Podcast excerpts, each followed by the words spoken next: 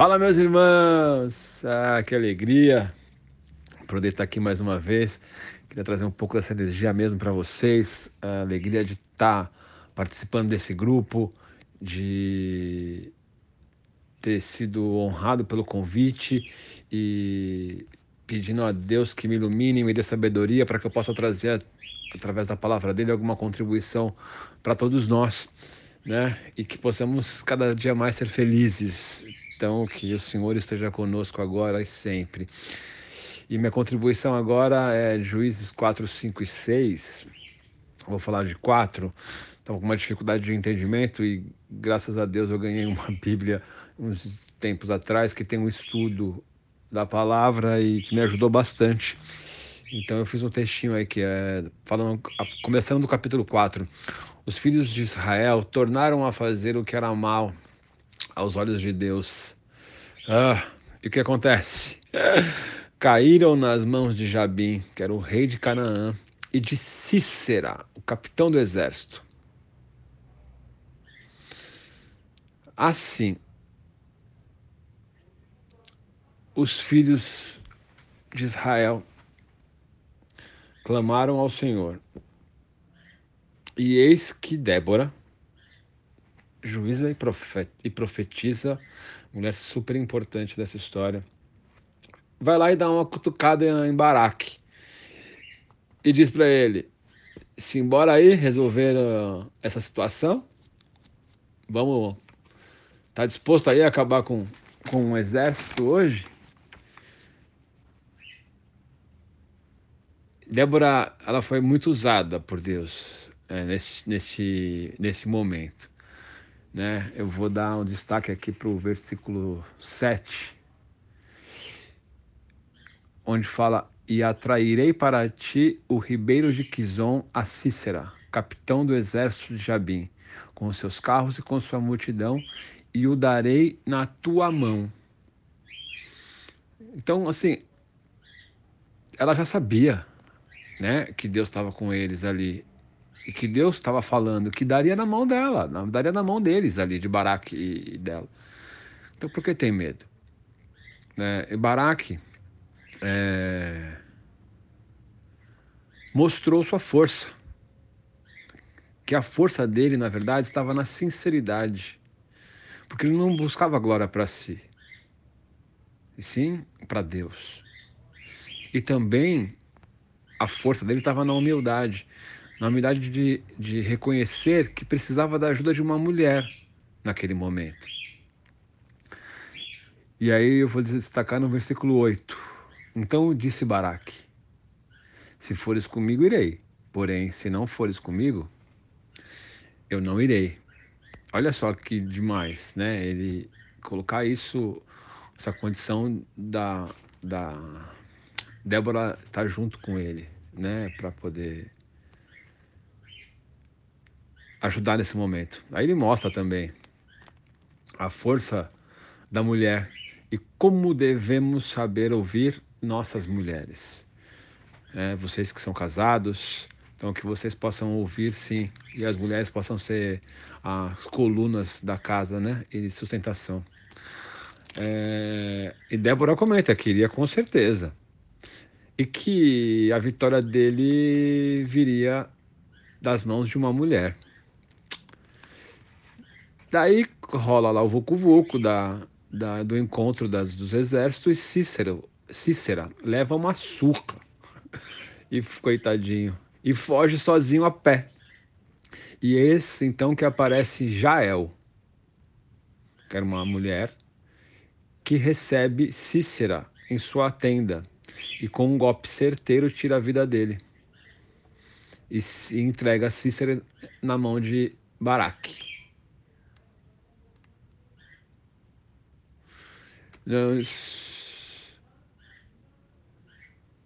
E ali mostra assim a força da mulher e como como Jael foi corajosa, né, é, de fazer tudo isso, né, entregar e defender diferente do, do, do marido dela. Ela não se uniu aos adversários israelitas, e ela sim defendeu, defendeu o povo de Deus. E aí no estudo aqui fala uma coisa muito legal. Naquela época, as ações de guerra eram necessárias por motivo de libertação e estabelecimento da paz entre os povos.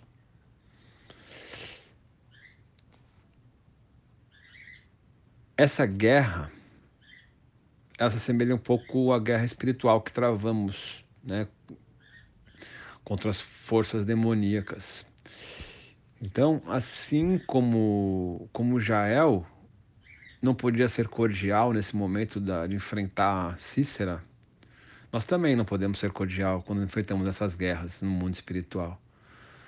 Então, eu digo para vocês aqui, ó, a fé acompanhada de coragem produz honra e vitória.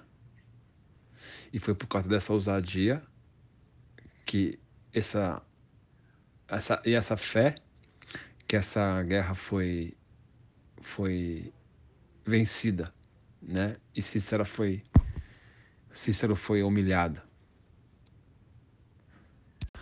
Bora para o capítulo 5.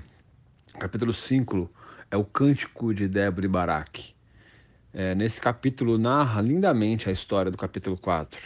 Né? É, tudo o que aconteceu, cada detalhe, e, e diz que sim, Cícera poderia destruir qualquer exército, qualquer exército, qualquer momento, com que ele tinha, né? com, com a quantidade de homens, com a estrutura que ele tinha. Mas ele não contava que teria o Senhor dos Exércitos como seu adversário. Aí, parceiro, não tem para ninguém, mano. Não tem para ninguém. Foi aí que ele não contava com esse efeito surpresa, né? É, e ali, ali o Senhor intervia por, inter, intervinha por Israel. E o que ele exigia era confiança na sua palavra. E por isso, irmão, é só seguir e confiar. Né? Creia e confie. Com Deus ao nosso lado, não temos batalha perdida. Ah, aleluia, glória a Deus. E eu vou dar destaque aqui nesse versículo 31 que eu achei incrível, né? Assim, ó Senhor, pereçam todos os teus inimigos, porém os que te amam sejam como o sol, quando sai na sua força e sossegou a terra por 40 anos. Fala se não é sensacional esse negócio. Porém, os que te amam sejam como o sol, né? Que todos os dias nasce para iluminar a nossa vida, que todos os dias aparece para deixar o dia mais lindo, para deixar o dia mais quente, para deixar o dia é, mais colorido é uma coisa eterna, né? Para a gente confiar e acreditar todos os dias. É sensacional. Obrigado, Jesus, por isso. No capítulo 6, fala outra vez aí de, de um vacilo do, dos filhos de Israel, né?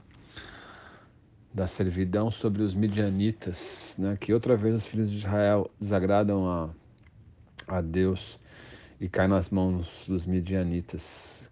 E ali sofre, né? Sofre muito tempo. Foram oprimidos por, oprimidos por sete anos. Pois é. Pagamos caro por nossa desobediência, né? E para quê, né? Passar por isso. Hoje eu tenho muito claro isso na minha vida, uma coisa que perdi tanto tempo sendo desobediente ou fazendo coisas que não agradavam a Deus, mas glória a Deus que estou aqui agora. Que a salvação é algo que nos traz alegrias né, e segurança. Por que, que vamos colocar isso em risco? Tem uma coisa que eu aprendi com a minha tia, que ela falava que ela ensinava os filhos dela. Esses dias eu conversando com ela e ela falou bastante comigo sobre isso. E é o que eu oro, Senhor, se algum momento eu correr o risco de perder minha salvação, que o Senhor me leve um dia antes.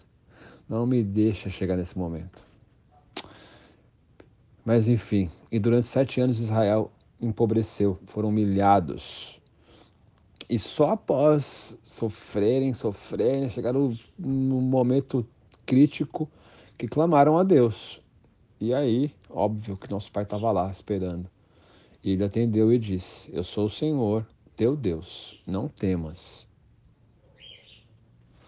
Mas tem uma coisa que eu digo, irmãos: não espera a situação chegar no momento sustentável, né? Temos que acelerar o quanto antes é, nosso chamado com Deus e clamar para Ele socorro. Me ajuda porque tá difícil.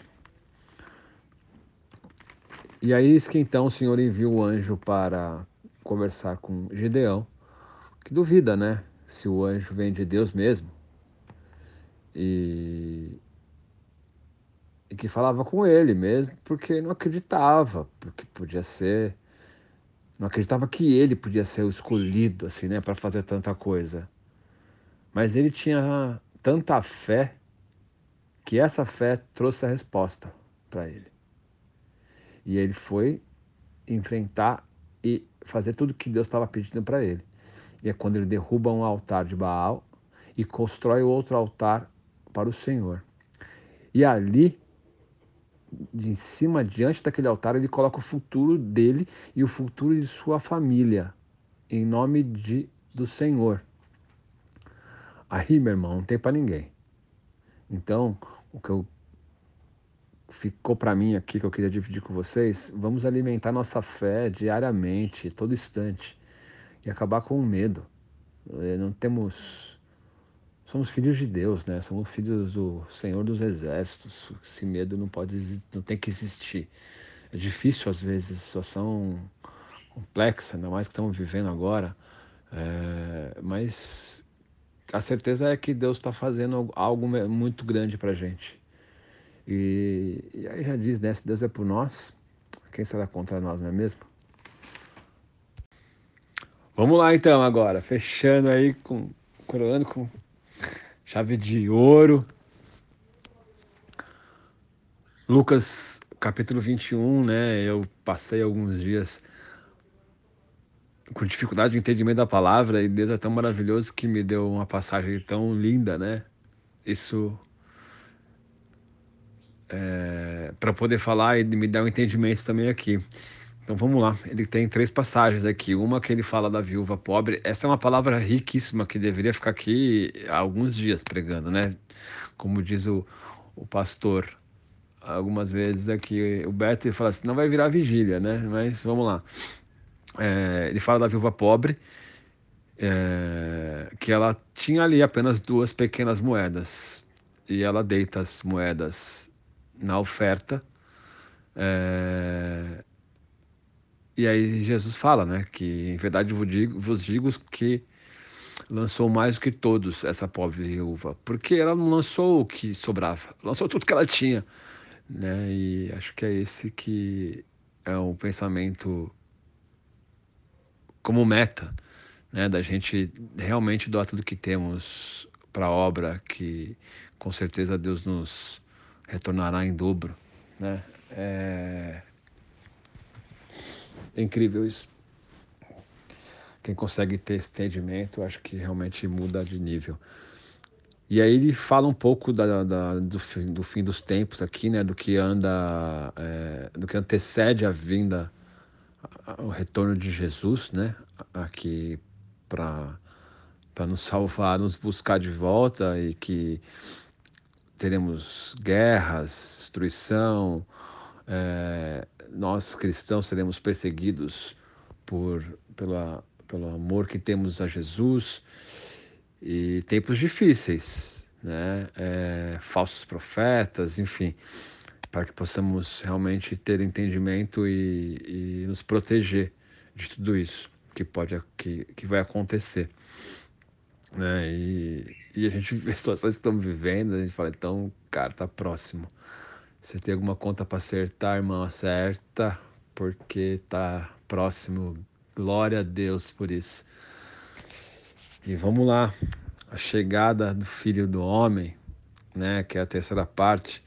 E haverá sinais no sol e na lua e nas estrelas e na terra, angústias nas nações e em perplexidade. Bramado e o mar nas ondas. Aí fala de homens desmaiando, não saber o que está acontecendo, aquele vucu-vucu, e então verão vir o filho do homem numa nuvem com poder e grande, grande glória. Ora, quando essas coisas começarem a acontecer, olhai para cima e levantai as vossas cabeças, porque as vossas, a vossa redenção está próxima. Ah, que maravilha. E aí ele fala de uma parábola né, da figueira e, e acaba contando um pouco mais né, sobre esse, esses momentos que, que aí saberemos que o reino de Deus está muito perto e que em verdade a promessa dele, né? Mais ainda, em verdade vos digo que não passará essa geração até que tudo isso aconteça.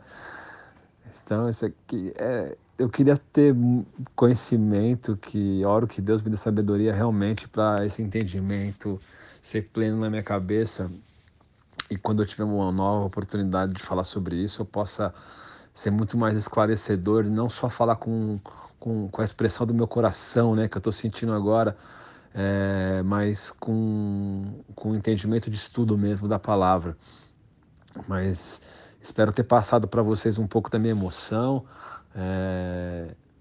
Estamos passando por momentos realmente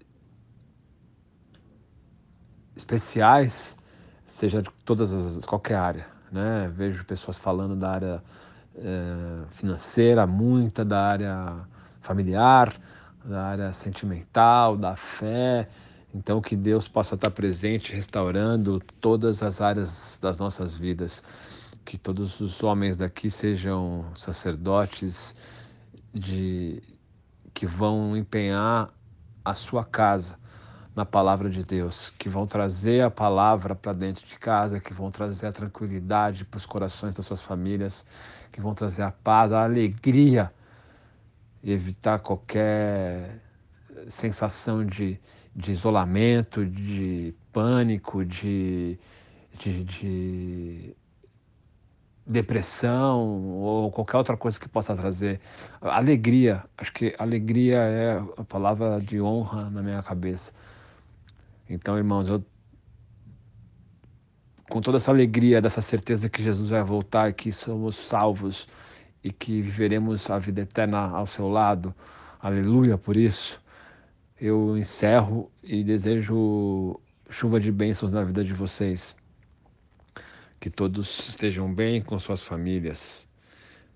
Obrigado por essa participação, por essa presença e, e que todos sejam abençoados. Aquele abraço.